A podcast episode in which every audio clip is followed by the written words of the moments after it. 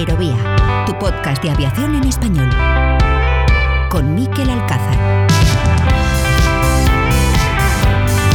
¿Qué tal? Saludos, ¿cómo están? Sean bienvenidos a un nuevo capítulo de Aerovía, ya acariciando el fin del año y en plena resaca del Mundial de Fútbol, un evento que le ha dado un pellizquito a las compañías aéreas, unos cuantos miles de viajeros extra en estas últimas semanas, un evento que en lo aeronáutico ha sido sin duda el de Qatar Airways. It also marks the day when the World Cup stops being a dream and becomes a reality. And our greatest achievement moves from our imagination and into our history.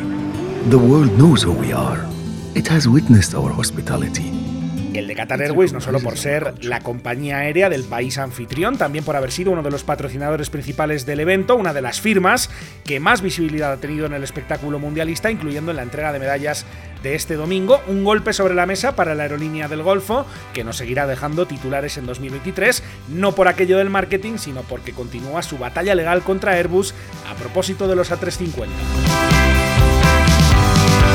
próxima semana ya tendremos tiempo de despedir y hacer balance de este 2022, un año que nos ha dejado muchas noticias importantes para el sector. Una de ellas, más simbólica que otra cosa, se produjo hace apenas unos días en Everett, en el estado de Washington, en Estados Unidos. Silence as employees line the sidewalk to watch the 747 freighter roll out of the Everett production factory. To see it roll out for the last time, it is kind of a surreal. It's just that, that bittersweet, it's hard to fathom that it's the last time. Standing in front of us, it can hold 490 passengers. Así es como despedían los trabajadores de Boeing al último 747 que se ha ensamblado en la inmensa fábrica que el constructor norteamericano tiene en esa ciudad del noroeste del país. Es una noticia simbólica, decía, pero que marca el fin de una era en el transporte aéreo. El 747 de Queen of Skies, la reina de los cielos, uno de los aviones más icónicos de la historia de la aviación, deja ya de fabricarse, como antes le pasó al Airbus A380, solo que en este caso hablamos de un modelo de avión con más de 5 décadas de historia y al que en todo caso todavía nos quedará tiempo para seguir viendo en el aire. Y precisamente a Estados Unidos vamos a ir hoy en Aerovía porque allí ha tenido lugar en los últimos días una polémica muy intensa sobre la fina línea que separa la seguridad y la privacidad desembocada por la decisión de Twitter de suspender varias cuentas prominentes que se dedicaban a rastrear vuelos gracias a la información pública de los receptores de ADSB. Enseguida le vamos a preguntar su opinión a alguien que se gana la vida haciendo eso, rastreando aviones, y en el tramo final vamos a tocar la puerta de Juan Pons para hacer un repaso rápido a la actualidad espacial. Todo ello en este capítulo que es el número 94 de Aerovía. Con la colaboración de hispaviación.es. Aviación, drones y espacio por y para profesionales.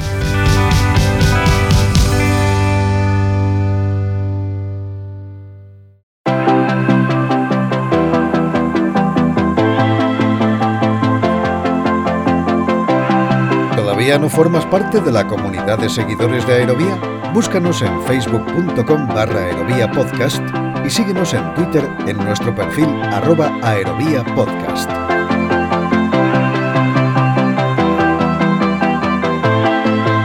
Escuchas Aerovía.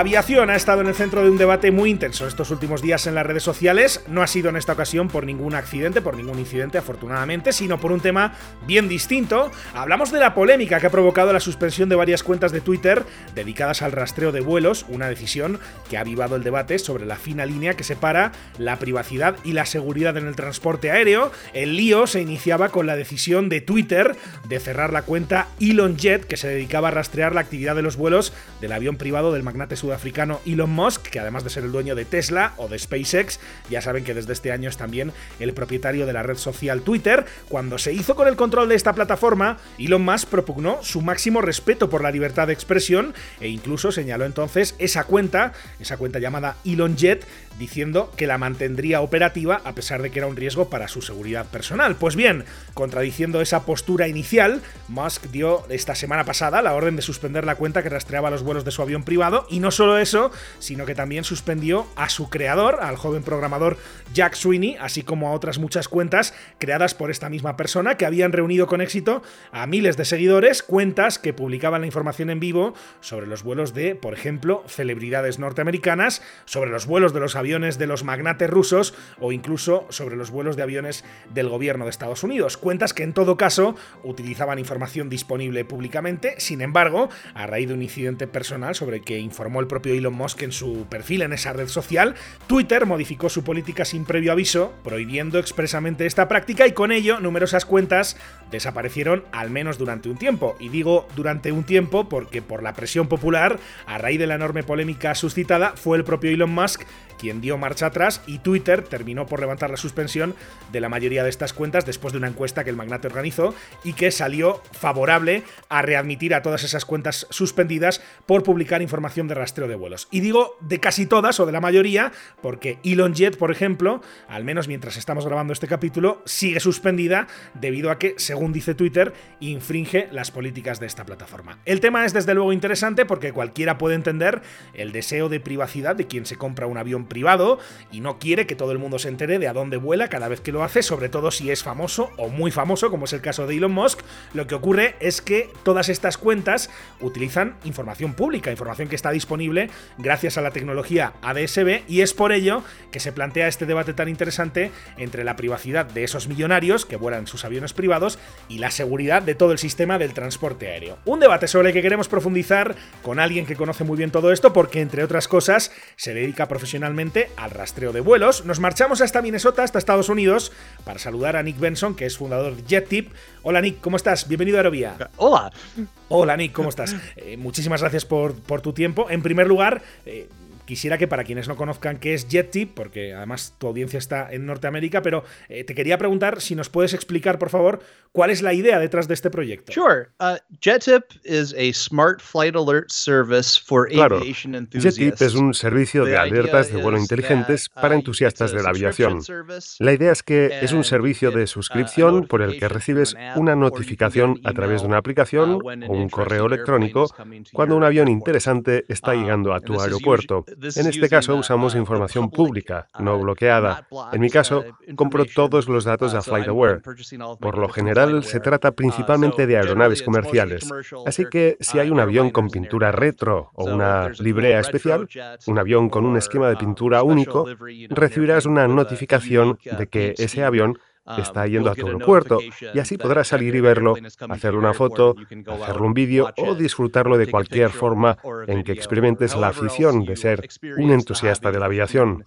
Es exactamente eso. JetTip permite a los entusiastas de la aviación saber cuándo deben ir al aeropuerto a ver algo interesante.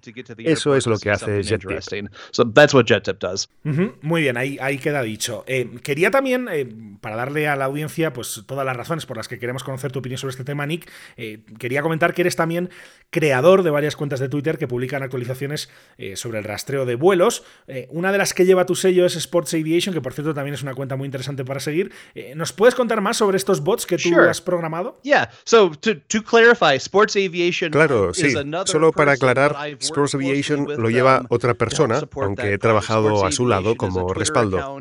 En este caso es um, una cuenta de Twitter que realiza un seguimiento de dónde vuelan los equipos deportivos, en qué avión están. Entonces se genera un tweet con algo de información, te dicen que ese equipo está volando a ese aeropuerto en este momento y te da algo de uh, información sobre ese vuelo. Es entretenido, que es de algún modo para lo que Twitter se puso en marcha, para compartir contenido interesante um, y divertido. En realidad estoy un poco celoso con Sports Aviation porque han conseguido tener muchos más seguidores de forma más rápida uh, que yo. The niche airliner movements it is interesting to me. I've been able to make a career out of it. Uh, but there, it turns out there's a lot more people who are Los movimientos de las aerolíneas son un nicho que a mí me resulta interesante. He uh, conseguido incluso hacer una carrera profesional de eso. Pero parece que hay mucha más gente interesada en los temas deportivos que en los de aviación. Así que imagino que no debería uh, sorprendernos. Eso en cuanto a esta cuenta que mencionabas. Luego tengo otros bots um, que he creado en Twitter que utilizan información sobre ADSB uh, y que permite enviar notificaciones, por ejemplo, cuando hay aviones militares que quizá aterricen en el aeropuerto de mi ciudad. Y este es otro tema. JetTip utiliza la información de rastreo de los vuelos que proceden de FlightAware y por eso tiene principalmente información sobre vuelos comerciales. Así que para poder tener la información sobre estos aviones militares que llegan al aeropuerto de mi ciudad, necesitaba encontrar otra solución tecnológica. Así que me di cuenta de que podía utilizar información de ADSB Exchange y Twitter, y eso es lo que he venido haciendo, aunque en este caso no es un producto comercial. Para esto solo uso datos que están disponibles en ADSB Exchange. Pago una pequeña cantidad cada mes para acceder a esa información que se está distribuyendo al mismo tiempo por Twitter. Así que quién sabe cuánto tiempo más va a estar esta cuenta en Twitter, pero de cualquier forma, eso es lo que está pasando ahora mismo. Esa iba a ser eh, precisamente, Nick, mi, próxima pregunta. ADSB Exchange, ADSB Exchange ha sido una de las, de las cuentas que ha caído eh, también suspendida en estos últimos días. No sé si tienes la sensación de que todos estos proyectos están de algún modo en peligro. Um, no, because I mean, the ADSB So my Twitter bots might very well be no, aunque mis bots de Twitter uh, sí podrían estar en peligro, sí. Es por eso que estoy explorando otras plataformas. Mastodon me parece interesante, pero hasta ahora solo lo he utilizado um, muy superficialmente. Veremos cómo va. I pero sí, estoy preocupado. Esto lo estamos grabando viernes y da la impresión de que estamos en medio de una noticia que está ocurriendo ahora mismo, así que no sabemos cómo puede acabar. Uh, cuál puede ser el desenlace de todo esto. Pero ahora mismo, especialmente para las personas dedicadas al rastreo de vuelo en uh, Twitter, esto no tiene buen aspecto, porque cualquiera, incluso los periodistas que han tratado este tema en Twitter, están siendo suspendidos. Así que quién sabe, esto me tiene muy inquieto, pero de cualquier modo es extraño it's got me scratching my head, but anyway, it's uh, it's strange. Eh, Nick, de toda esta polémica hablabas precisamente en Twitter eh, estos últimos días. Eh, uno de los puntos que, explicabas en tus, en tus intervenciones en Twitter es que Elon Musk debería estar en realidad enfadado con la FAA y no con Jack Sweeney, ¿no? Que es el joven programador, lo decía yo antes, que está detrás de, entre otras cuentas, esa de Elon Jet. ¿Cuál es tu argumento de por qué Elon Musk debería estar enfadado con la FAA? Sure.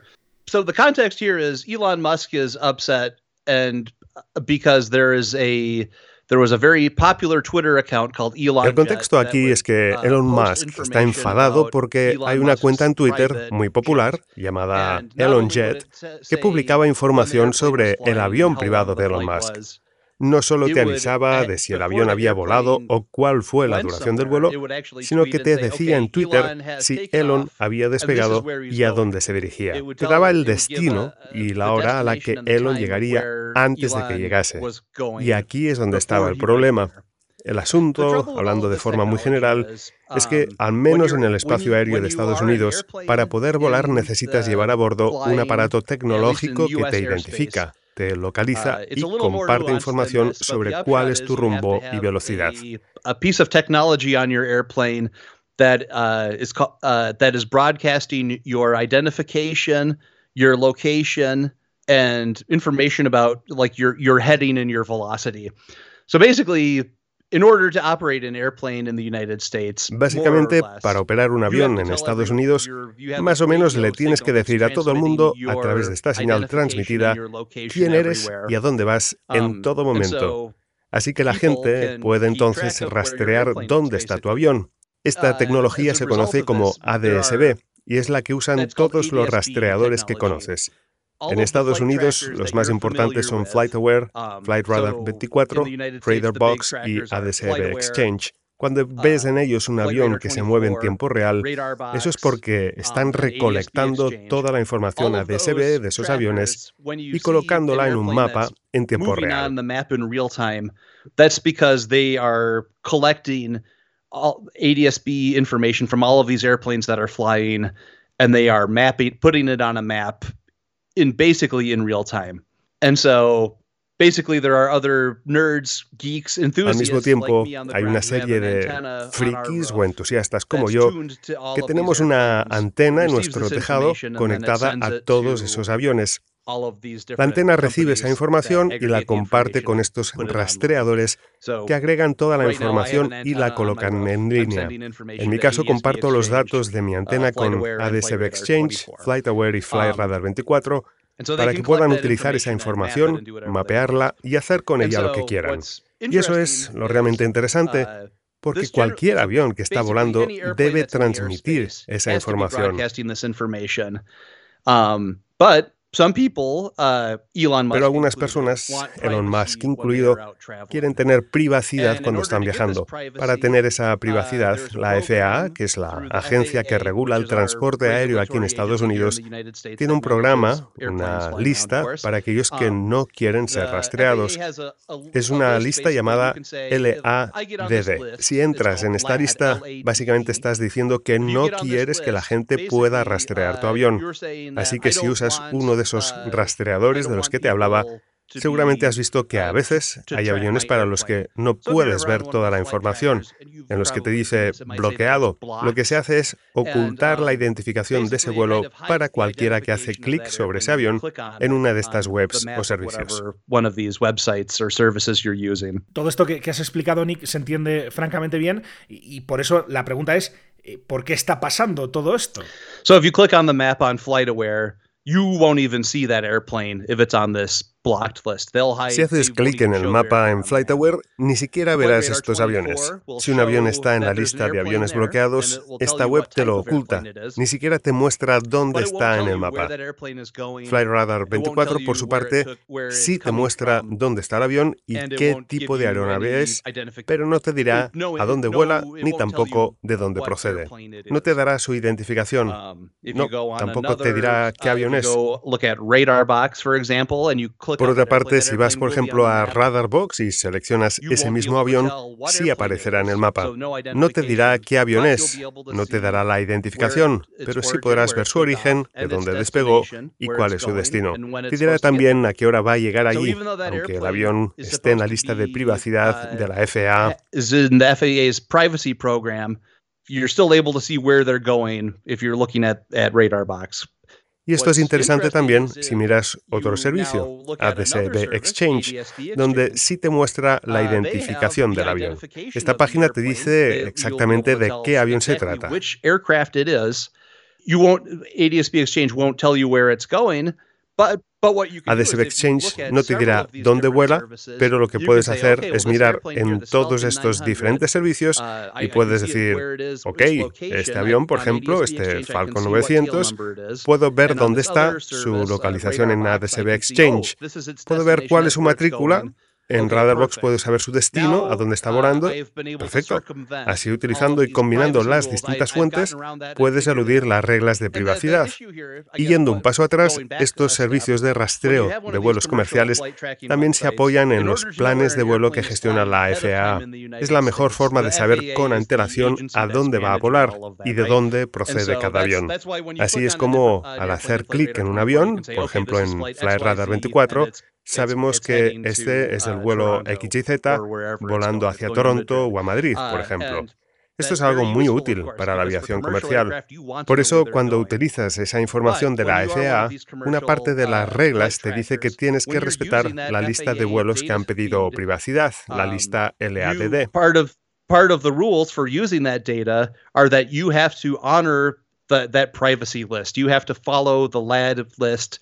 And if that airplane is uh, is the aircraft that's flying, even though the destination might be the si un avión está en la lista LADD, aunque en nuestros receptores tengamos toda la información, a la hora de compartirla tienes que ocultar los detalles de ese avión por el bien de su dueño.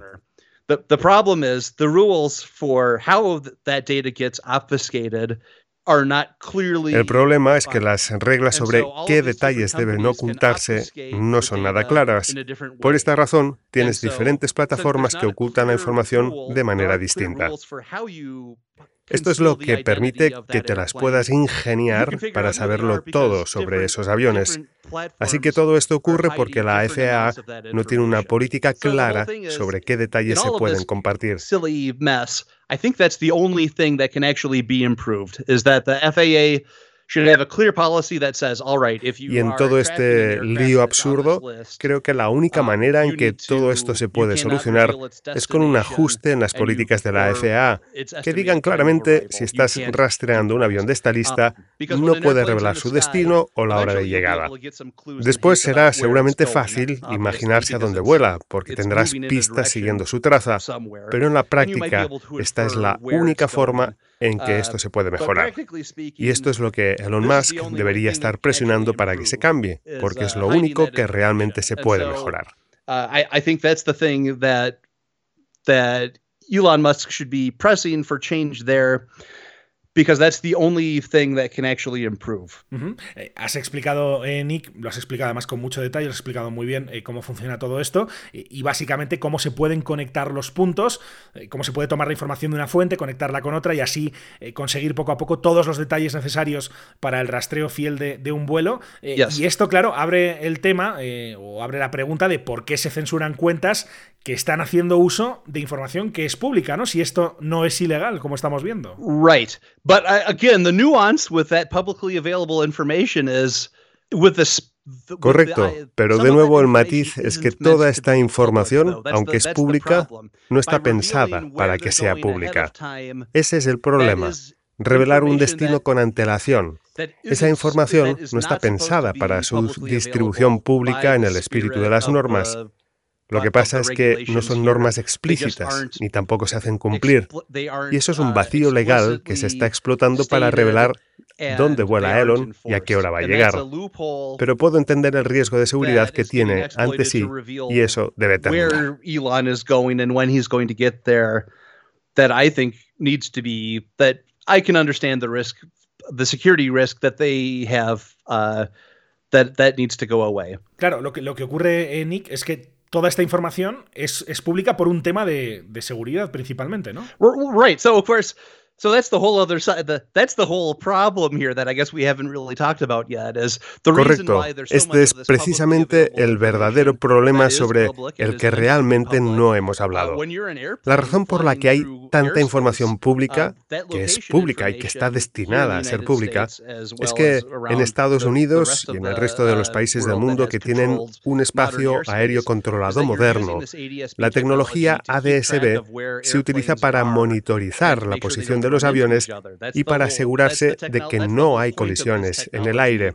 Esa es la razón de ser de esta tecnología, que permite que el espacio aéreo moderno funcione y que también hace otras cosas muy interesantes, como permitir a los controladores de tráfico aéreo aprovechar mejor el espacio, al poder tener mejor información sobre dónde están todos los aviones, dándoles instrucciones para que puedan volar de una forma mucho más eficiente.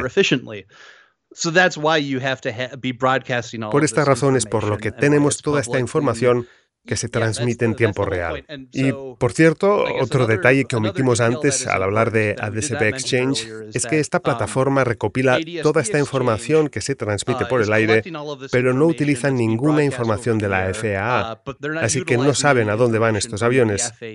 Y esto significa ah, que ADSB Exchange tampoco tienen que seguir las normas de la FAA con respecto a los aviones de la lista de privacidad. No tienen que ocultar información de estos aviones porque no están usando datos de la FAA. Así que cuando hablamos de qué información está disponible públicamente, vemos que hay un problema con los cimientos de esta tecnología. El ADSB es una tecnología abierta que no ha construido ningún tipo de cláusula que um, permita ocultar la identidad de un avión de una manera que permita dar seguridad a esas personas que están preocupadas por su privacidad. En otras palabras, no hay nada que se pueda hacer sobre la tecnología ADSB para dar más privacidad, porque además siempre habrá un grupo de frikis o entusiastas que estarán ahí dispuestos a eludir um, todo eso. uh, aviation geeks and enthusiasts out there who are going to figure out a way uh, to circumvent all of that. Nick, has hablado de la lista LAD, eh, pero tengo entendido que no es el único mecanismo que la FAA ha puesto en marcha tratando de dar privacidad a, a estos usuarios ¿no? del transporte aéreo. Right. So that when you're broad, when you're flying, Uh, your aircraft is going is broadcasting an identification uh, with a. Uh, Cuando vuelas, tu avión va a transmitir una identificación con un código en un formato hexadecimal, una mezcla de letras y números que creo que es de ocho caracteres. Parece una contraseña. Esa es la identificación que se transmite y que está atada al número de matrícula del avión, al registro del avión. Así que efectivamente la FAA puso en marcha un programa llamado PIA, que es otra lista privada. Te permite tener una dirección temporal. PIA, which is a, another privacy list. It gives you a, it allows you to get a temporary address that you can broadcast with. When you're flying within the United States, you can use this temporary identification when you're flying around. Um, and in theory, Uh, Así que, si estás volando en uh, Estados Unidos, en teoría, nadie sabrá bien a quién pertenece ese avión, um, porque está asociado a una dirección temporal. El problema es que, aunque esa dirección cambie cada 20 días, aunque tu transmisor te identifique con una dirección durante solo 20 días, Siempre habrá un puñado uh, de locos reunidos junto al aeropuerto con sus uh, prismáticos que serán capaces de identificar la uh, matrícula del avión y conectarla a ese código hexadecimal que identifica tu avión. Así oh, que, aunque hayas puesto una dirección temporal, habrán sido capaces de eludir esa medida y saber quién eres.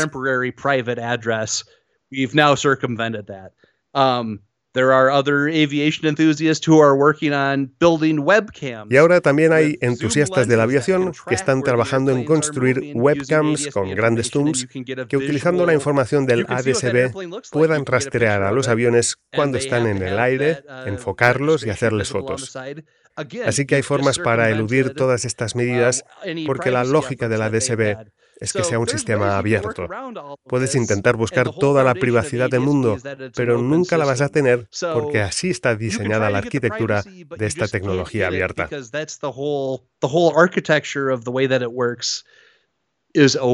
Así las cosas, si uh, realmente no quieres que nadie sepa quién eres, tendrás que utilizar servicios como NetJets o FlexiJets o cualquier um, compañía que básicamente uh, funcionan como taxis aéreos de los que eres básicamente dueño, pero que te toca um, compartir con otras 20 o 30 personas. Uh, y de esa manera solo se sabrá que un avión aterrizó en Los Ángeles y de allí fue a Nueva York, pero nunca tendrás forma de saber quién iba volando en él. And effectively, all that an outsider is going to know is that some airplane landed in Los Angeles and it flew to New York, but you don't have any way of knowing who was on it. Esta sería la forma inteligente de conseguir privacidad, pero parece que eso es muy complicado para las celebridades y millonarios. Así que me puedo imaginar que para ellos es mucho mejor tener su propio Goldstream que tener que volar en el de otra persona. Pero eso sería realmente la solución más sencilla, aunque parece que no quieren sacarle partido. Uh, makes me scratch my head because the solution is sitting right there, but uh, choosing not to take advantage of it. So. Esa sería, eh, entiendo, por supuesto, la solución rápida, ¿no? Cambiar de avión para buscar el anonimato. Eh, está la cuestión también de la regulación, como nos has explicado, un cambio regulatorio por parte de la FAA que diga claramente qué información se puede compartir y cuál se debe omitir. Eh, pero en todo caso, siempre habrá, Nick, quien pueda instalarse un receptor ¿no? y acceder a toda esa información sin ningún tipo de filtro. es decir, nunca conseguirán que esa información sea 100% privada, Right, yeah, exactly. So, yeah, I think they can fix the problem of of telling the paparazzi to show up at a certain airport. And I think they can and they probably should do that. I think that's a reasonable Sí, exactamente. Creo que uh, pueden resolver el problema de los paparazzi apareciendo en un aeropuerto determinado. Y es lo que seguramente deberían hacer. Es razonable que no sea uh, necesario que le digas a todo el mundo a dónde estás volando. Por otro lado, una vez estás en el aire con tu avión, las personas van a poder seguir viendo a dónde vas. Eso es un hecho. Tienes que vivir con eso. Es parte del coste de tener un avión haciendo uso del espacio aéreo público y utilizando una tecnología que está ahí fuera. No hay forma de evitar eso. Eso nunca será secreto, salvo que logren una tecnología alternativa a la ADSB. Antes de la ADSB, la única forma de saber dónde estaba un avión era con un sistema de radar. We had ADSB. The only way you could tell if another airplane was out there is if you had a radar system on, like, like a literal radar. El problema es que tener un radar es tremendamente caro y la solución más barata fue el ADSB, donde con un transmisor conectado al ordenador de a bordo de un avión consigues enviar tu señal a cualquiera que la pueda recibir. Y para que eso funcione tiene que ser abierto. Es una realidad de la lógica de esta tecnología. No veo alternativa. Necesitas que los aviones te puedan decir, aquí estoy, y no fiarte únicamente de los radares para operar el espacio aéreo de forma eficiente y segura. Así que no creo que sea posible encontrar una solución. No creo que se pueda encriptar la identidad de los aviones. Y además, nunca podrás tampoco evitar que las personas vayan a los aeropuertos con sus prismáticos. Y si alguien pone trabas a la difusión de esa información, entonces habrá un nuevo desafío muy divertido para resolver que traerá a muchas personas. Dicho todo esto, creo que lo más importante es que si te compras un jet privado, debes entender que el ADSB funciona así y que es una tecnología muy barata y sencilla para que todo el mundo, no solo las agencias que operan y controlan el espacio aéreo, sino para toda la gente, pueda saber qué está pasando. Es la realidad en la que vivimos. But for uh, people on the ground uh, to keep tabs on things too. So, uh, yeah, that's that's just how the reality that we live in now. Uh -huh. eh, por cierto, Nick, no te he preguntado ahora que lo estabas explicando, eh, ¿cómo de barato o de caro es, es tener un receptor? Okay, so you yeah, so if you're interested in in keeping uh, track of flights like that yourself, it's very cool. You can build a little computer with a radio uh, that tracks all of this. I think the Ok, si estás interesado en rastrear vuelos, es algo muy divertido. Puedes armar tu propio ordenador con una radio para rastrear todo esto. Creo que el precio para hacerlo puede rondar ahora mismo los 100 dólares. Una forma muy habitual de hacerlo es con una microcomputadora Raspberry Pi y después, si vas a DSB Exchange, tienen una guía para hacerlo paso a paso. Todavía tienes que ser un poco friki de los ordenadores para hacerlo, pero cada vez es más fácil. Ahí mismo puedes escoger si quieres compartir esa información con Flight Radar 24 o FlightAware, y ellos lo hacen todo por ti. Um, and also you're I mean also part of me like I kind of like the idea that you're um es muy fácil, lo recomiendo mucho. Y a mí personalmente me gusta pensar que solo estoy poniendo difícil a los ricos. Eso también está muy bien. Pero más allá de rastrear los vuelos de los millonarios, también sirve para estar al tanto de los vuelos de la policía o el gobierno. Es información útil también desde el punto de vista de las libertades civiles es una tecnología útil y muy interesante y agrega una capa de rendición de cuentas para todas las personas y situaciones. Estoy muy a favor de ella. It, it adds a layer of accountability for all sorts of people in all sorts of situations, and I'm all for that. So, anyway. Con esto que me estás eh, diciendo, me queda claro, Nick, que, que, si eres alguien con malas intenciones, ¿no? Si eres un, uno de los bad guys, por decirlo de alguna manera, eh, está solo apenas un centenar de dólares, ¿no? De, de acceder a toda esa información. Eh, quiero decir right. que quien, quien lo quiera para un uso ilícito lo va a seguir teniendo en su mano, ¿no? Yeah, I mean the the thing is if you're a bad if you're a bad actor and you want to do something Sí, si eres uno de los malos y quieres hacer algo malo o travieso, en realidad el coste de interferir con las operaciones aéreas sigue siendo muy alto, es muy difícil. Los aviones despegan y aterrizan de zonas muy seguras. Los aeropuertos, al menos en Estados Unidos, son espacios muy protegidos. Por supuesto, no voy a dar ninguna idea, pero desde luego el ADSB es difícil para acciones perversas. No tendría sentido que se haga ilegal la publicación de esta información solo por un tema de privacidad, ni tampoco por un tema de seguridad, porque quien quiera hacer algo malo siempre podrá instalar su propio receptor y tener directamente toda esa información. Y no tiene por qué ser obvio. Yo tengo una gran antena en mi tejado y cualquiera que pase por ahí se puede dar cuenta. Quiero decir que se puede armar un receptor con un equipo muy pequeño, tan pequeño como para que quepa en una caja de zapatos y podría saber qué aviones hay a 50 millas de donde estás. La realidad en la que vivimos es así y no hay secretos. There's nothing we can do about it. The cat's out of the, cat's out of the bag. Y de hecho, recuerdo hace ya un tiempo, hace años ya, eh, que el tráfico sobre Estados Unidos, en, por ejemplo en Flight Radar 24, aparecía en la pantalla con, con cinco minutos de retraso, ¿no? Y en color naranja, eh, diferente al resto. Right, yeah. So, yeah, historically, so for people like you and me who've been nerds, airplane nerds for a long time. Um, yeah, there used to be a five minute delay when you were looking at all of those. Correcto. Para personas como tú y yo, um, que hemos sido aerotrastornados por mucho tiempo, efectivamente solía haber cinco minutos de demora cuando buscabas los aviones en el mapa de Estados Unidos, porque reflejaban la información de localización de la FAA. Um, Eso mostraba literalmente la información de radar, la posición de todos esos aviones que venía de la FAA y se mostraba así hace tiempo. La FAA utilizaba radares sobre el terreno uh, y así mantenían el registro de quién estaba arriba y dónde. Pero eso ya no se está haciendo.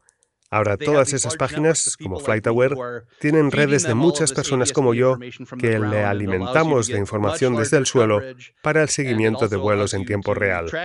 En FlightRadar 24 puedes apuntar con la cámara del teléfono hacia el cielo y la aplicación te muestra a qué avión estás mirando.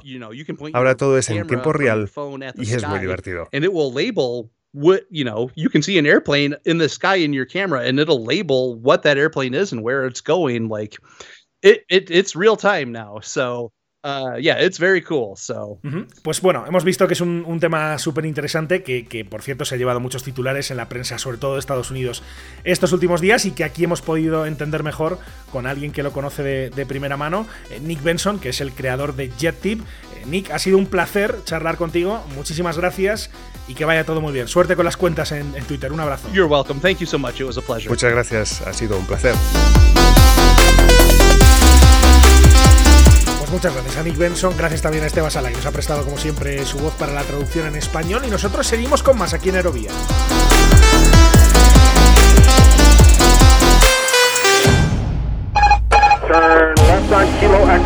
Cada lunes, un nuevo capítulo de Aerovía llega a tu plataforma favorita. Cada semana el mejor espacio de análisis e información sobre el sector del transporte aéreo llega a tus oídos lo más destacado de la actualidad aeronáutica. Reportajes, entrevistas, las secciones especializadas. Escucha todo esto y más en Aerovía.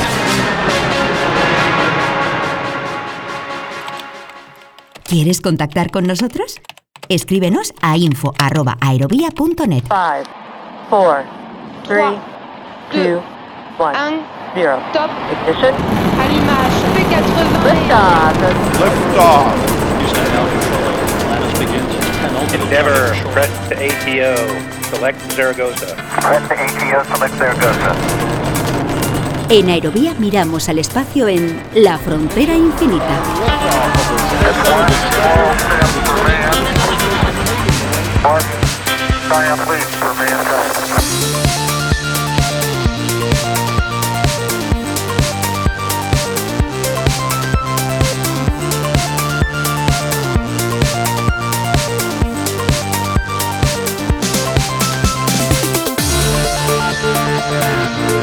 Esta es, ya lo saben, la sintonía de la frontera infinita, nuestra sección dedicada a la actualidad espacial aquí en Aerovía, en la que, como siempre, saludamos a nuestro hombre del espacio, a Juan Pons. Hola Juan, ¿cómo estás? Bienvenido a Aerovía. Hola, hola, aquí estamos despegando como siempre. Despegando como siempre en la última edición de la frontera infinita este 2022, una sección que ha estado apareciendo en, muchas ocasiones aquí en el podcast durante todo el año, que nos ha dejado grandes temas, también algunas entrevistas muy interesantes. Uno de los temas, Juan, eh, en el que, mm, bueno, eh, hemos estado siguiendo más de cerca ha sido todo lo que tiene que ver con la Agencia Espacial Española.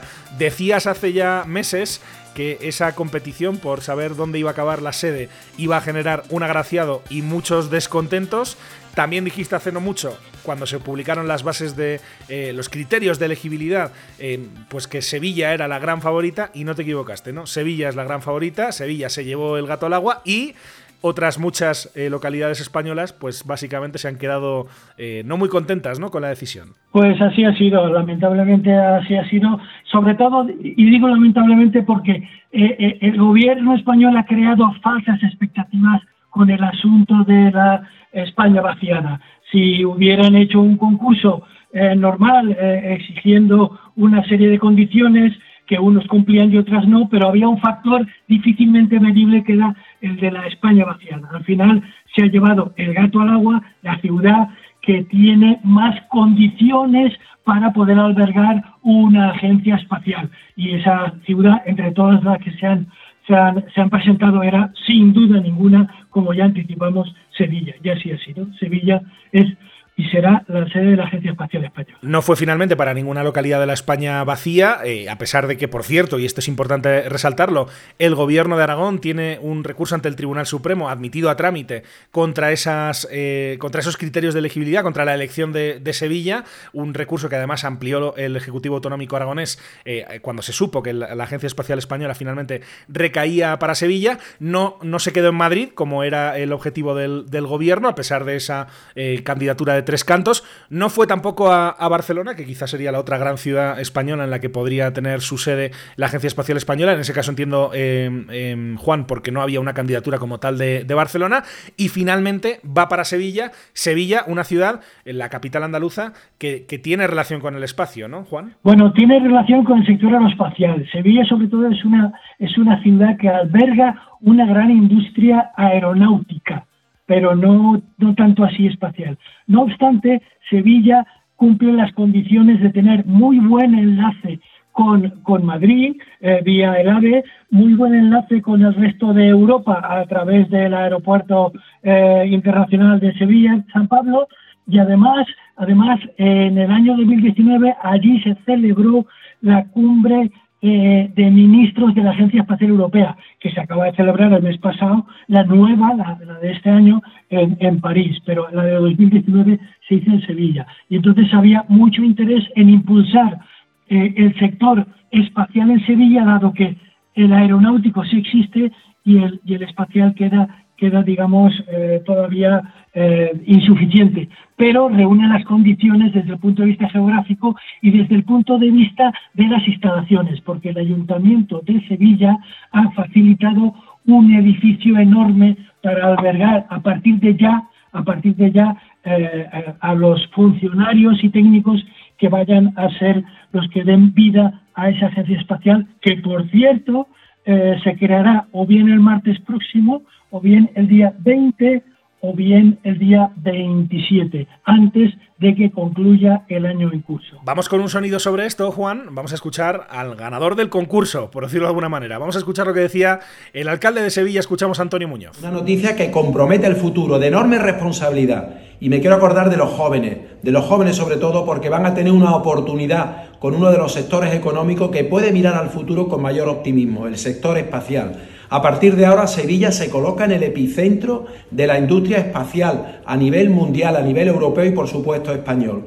Por tanto, una prueba evidente que cuando nos unimos todos, empresas, instituciones, eh, universidades, las administraciones, Sevilla logra el objetivo. Así que también quiero agradecer al Gobierno de España, a la Junta de Andalucía, a la Diputación Provincial y a todos los que han hecho posible que Sevilla haya sido elegida por unanimidad del Comité Técnico como sede espacial española. Eso en cuanto a la sede de esta Agencia Espacial Española, y, ahora falta lo importante, ¿no, Juan? Que es saber eh, cómo va a ser esta agencia, qué recursos va a tener, qué estructura, cuántos funcionarios, cuáles van a ser sus competencias. De eso eh, todavía no sabemos nada, es la gran incógnita y al, fin, al final es lo más importante, ¿no? Efectivamente, no sabemos nada, sabemos que el Consejo del Espacio que se ha creado y que dirige Miguel Belló, que es el, a su vez el comisionado para el PERTE aeroespacial, pues Miguel Belló tiene el mandato de definir los estatutos que ya estarán definidos y estarán o bien en camino o ya en poder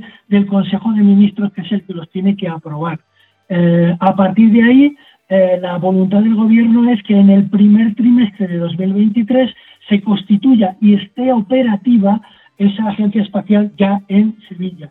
¿De cuántas personas estamos hablando? Bueno, eh, estamos hablando, siempre se ha dicho en el ámbito espacial de los técnicos, de los que estamos en, la pomada, como se dice, que será en torno a 60, 70 aproximadamente. Eso inicialmente. Luego, pues seguramente irá, irá creciendo. Incluso Sevilla, que ha facilitado la sede y que será la sede, incluso ha pensado en eh, eh, eh, y ya tiene posibilidades para facilitar otros edificios que complementen al que ahora ha facilitado por si acaso hay que ampliar la sede. Este de la Agencia Espacial Española ha sido sin duda uno de los temas en el ámbito del espacio durante todo el año aquí en Aerovía, por eso eh, pues eh, teníamos que abrir con ese la última edición de la Frontera Infinita aquí en Aerovía este, este año, este 2022. Eh, otro gran asunto, Juan, del que también ha habido novedades importantes este mes, es Artemis, ese plan de, Estados Unidos, de Europa, por volver a la Luna y que ha culminado con, con esa primera misión exitosa totalmente exitosa. Ha habido una serie de incidencias mucho menores que no empañan ni muchísimo menos el éxito de la misión. Recuerda que han sido más de 25 días de, misión en el espacio. Fue lanzada Artemis 1 el 16 de noviembre, ha vuelto el día 11 y el 13 ya estaba la cápsula Orión, que es lo único que ha regresado, ya estaba en San Diego. Y en este momento está a punto de entrar en el Centro Espacial Kennedy en Florida, en la otra punta de Estados Unidos. La cápsula ha sido enviada vía terrestre, vía carretera, vía un vehículo de transporte pesado hasta el Centro Espacial Kennedy, donde será sometida durante muchos meses a las más exhaustivas pruebas, porque eh, se trata de que la siguiente misión, Artemis 2, que debe volar hacia mediados de mayo, ojo, pero de 2024 y ya contiene cuatro astronautas, tres norteamericanos y un canadiense, no se sabe quiénes son, pero se sabe sus nacionalidades. Ah, eh, lo que pretendía Artemis 1 era asegurar que todo estaba listo para que los humanos, los cuatro humanos que he citado, puedan viajar seguros y regresar seguros a la Tierra. Esa siguiente misión será tripulada, será ya en 2024. En 2023, eh, Juan, eh, estaremos seguramente atentos no solo al programa Artemis, sino a otras muchas novedades en torno al ámbito del espacio. Pero en esta última edición de la Frontera Infinita en 2022, te quería preguntar, eh, bueno, de manera general, Juan, ¿qué nota le pones a la actualidad, a lo que ha ocurrido en el, en el entorno del, espacio en este año, que ya termina? Bueno, mira, como veterano profesor, el 10, el 10 lo, lo pongo muy caro pero, pero no, me, no me ruborizo si, si elevo o sitúo la nota del sector espacial en el año 2022 en un 9. Ha sido impresionante. Si me lo permites, eh, diría cuáles han sido los dos grandes hitos, uno a escala nacional y otro a escala internacional. ¿Te parece? Claro, adelante. Pues mira, en el plano nacional es que, es que lo, lo hemos resumido antes, pero vale la pena decirlo. En el plano nacional sin duda ninguna, el hito más relevante, el hito más importante ha sido o va a ser en breve la creación de la Agencia Espacial Española, que será o bien que será antes de que concluya el año. Eso que se ha estado negando incluso por el ministro, incluso por el ministro Pedro Duque hace un tiempo, pues es importante porque eso nos permitirá tener a un Mister Espacio o una Misis Espacio. Y eso es importante para que España esté a la altura de las naciones espaciales. Y en el ámbito internacional, sin duda, el retorno del mundo en su conjunto, en concreto de Estados Unidos y de la Agencia Espacial Europea de Europa a la Luna, eh, que se producirá, como acabamos de decir, en el 2024, sin, sin descenso, sin alunizaje, que se producirá en el año 2025. Este año, que concluye el hecho de dar el primer paso para volver a la Luna, desde mi punto de vista, eh, es lo más relevante, sin duda ninguna, de los últimos 50 años. Pues muy buen balance de, año el que, el que hace Juan Pons aquí en Aerovía eh, y con el que por supuesto seguiremos contando en el nuevo año, en 2023. Juan, como siempre, un placer charlar contigo, eh, aunque lo hemos hecho en esta edición express de la Frontera Infinita para cerrar el año. Eh, que tengas unas muy buenas vacaciones, feliz Navidad y, en 2023 seguimos, que, hay muchos temas todavía a los que tocar. Ya vamos a ir apuntando entrevista ¿no? al director o directora de la Agencia Espacial Española. Cuando se sepa, esa tiene que ser una de las, uno de los grandes objetivos el año que viene. Un abrazo, Juan. Muchas gracias por todo. Un abrazo muy fuerte a todos los que nos siguen. regreso a la Tierra. Un fortísimo abrazo. Un abrazo, Juan. Gracias. Adiós, adiós.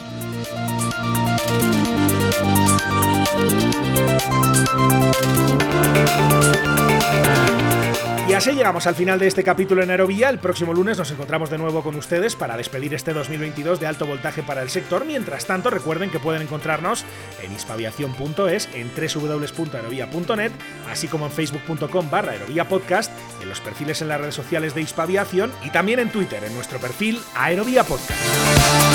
Además, como siempre, les invitamos a suscribirse si no lo han hecho todavía en cualquiera de las principales plataformas en las que se puede escuchar Aerovía. Estamos en las más importantes, en Spotify, en Apple Podcast, en Evox, en TuneIn, en Podbean, así que donde quiera que nos escuchen, donde quiera que estén suscritos, no olviden que valoramos mucho cualquier comentario, cualquier sugerencia o crítica que nos hagan llegar por cualquiera de las vías de contacto que tienen a su disposición. Muchísimas gracias por estar ahí y hasta la próxima.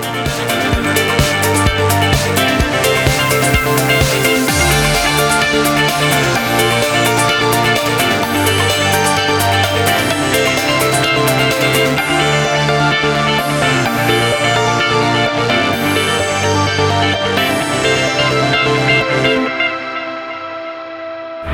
calm, clear for takeoff, runway 36 runway 28 left, clear for takeoff. Aviación civil, aviación militar, aviación general y deportiva, drones, espacio. ¿Quieres estar al tanto de lo que ocurre en el sector? No olvides seguirnos en tu plataforma favorita. En Apple Podcast, Spotify, Evox, Podbean, TuneIn y más. Busca Aerovía, tu podcast de aviación en español y suscríbete.